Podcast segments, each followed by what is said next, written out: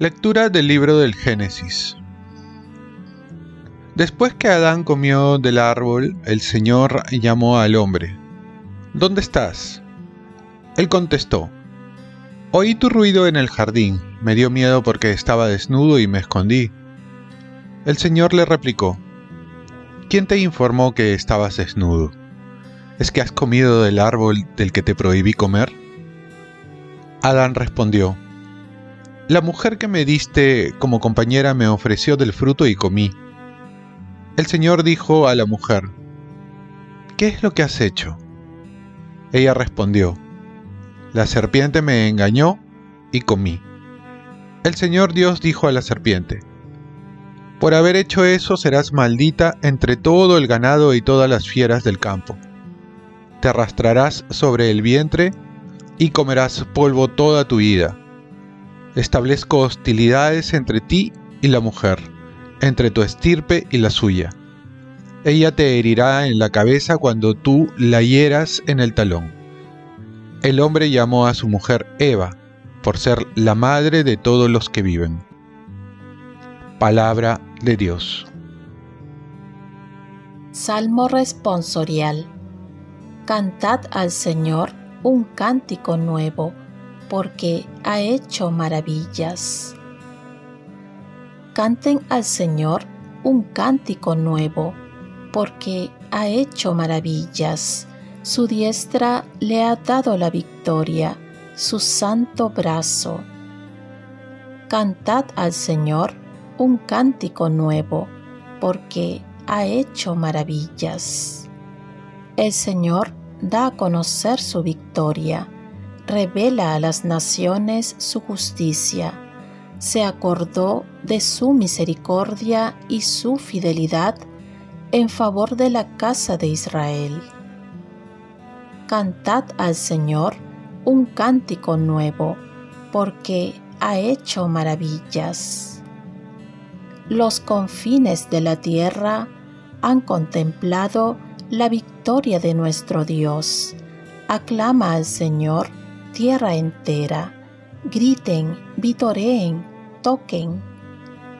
Cantad al Señor un cántico nuevo, porque ha hecho maravillas. Lectura de la carta del apóstol San Pablo a los Efesios. Bendito sea Dios, Padre de nuestro Señor Jesucristo, que nos ha bendecido en la persona de Cristo con toda clase de bienes espirituales y celestiales. Él nos eligió en la persona de Cristo antes de crear el mundo para que fuésemos santos e irreprochables ante Él por el amor. Él nos ha destinado en la persona de Cristo, por pura iniciativa suya, a ser sus hijos para que la gloria de su gracia, que tan generosamente nos ha concedido en su querido Hijo, redunde en alabanza suya. Por su medio, hemos heredado también nosotros. A esto estábamos destinados por decisión del que hace todo según su voluntad. Y así nosotros, los que ya esperábamos en Cristo, seremos alabanza de su gloria. Palabra de Dios. Lectura del Santo Evangelio según San Lucas. En aquel tiempo, el ángel Gabriel fue enviado por Dios a una ciudad de Galilea llamada Nazaret, a una virgen desposada con un hombre llamado José, de la estirpe de David. La Virgen se llamaba María. El ángel, entrando en su presencia, dijo, Alégrate, llena de gracia, el Señor está contigo. Ella se turbó ante estas palabras y se preguntaba, ¿qué saludo era aquel? El ángel le dijo, No temas, María porque has encontrado gracia ante Dios. Concebirás en tu vientre y darás a luz un hijo y le pondrás por nombre Jesús. Será grande, se llamará Hijo del Altísimo. El Señor Dios le dará el trono de David, su padre. Reinará sobre la casa de Jacob para siempre, y su reino no tendrá fin. Y María dijo al ángel, ¿Cómo será eso? Pues no conozco a varón. El ángel le contestó, El Espíritu Santo vendrá sobre ti, y la fuerza del Altísimo te cubrirá con su sombra. Por eso el santo que va a nacer se llamará Hijo de Dios.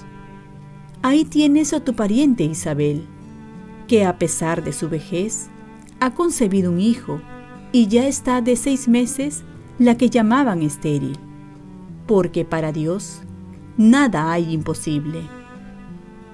María contestó, Aquí está la esclava del Señor, hágase en mí según tu palabra.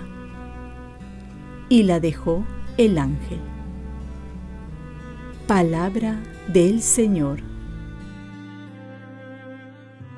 Paz y bien, hoy celebramos la solemnidad de la Inmaculada Concepción de la Virgen María.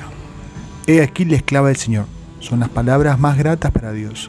Hoy celebramos la solemnidad de la Inmaculada Concepción y este día muchos niños recibirán la primera comunión.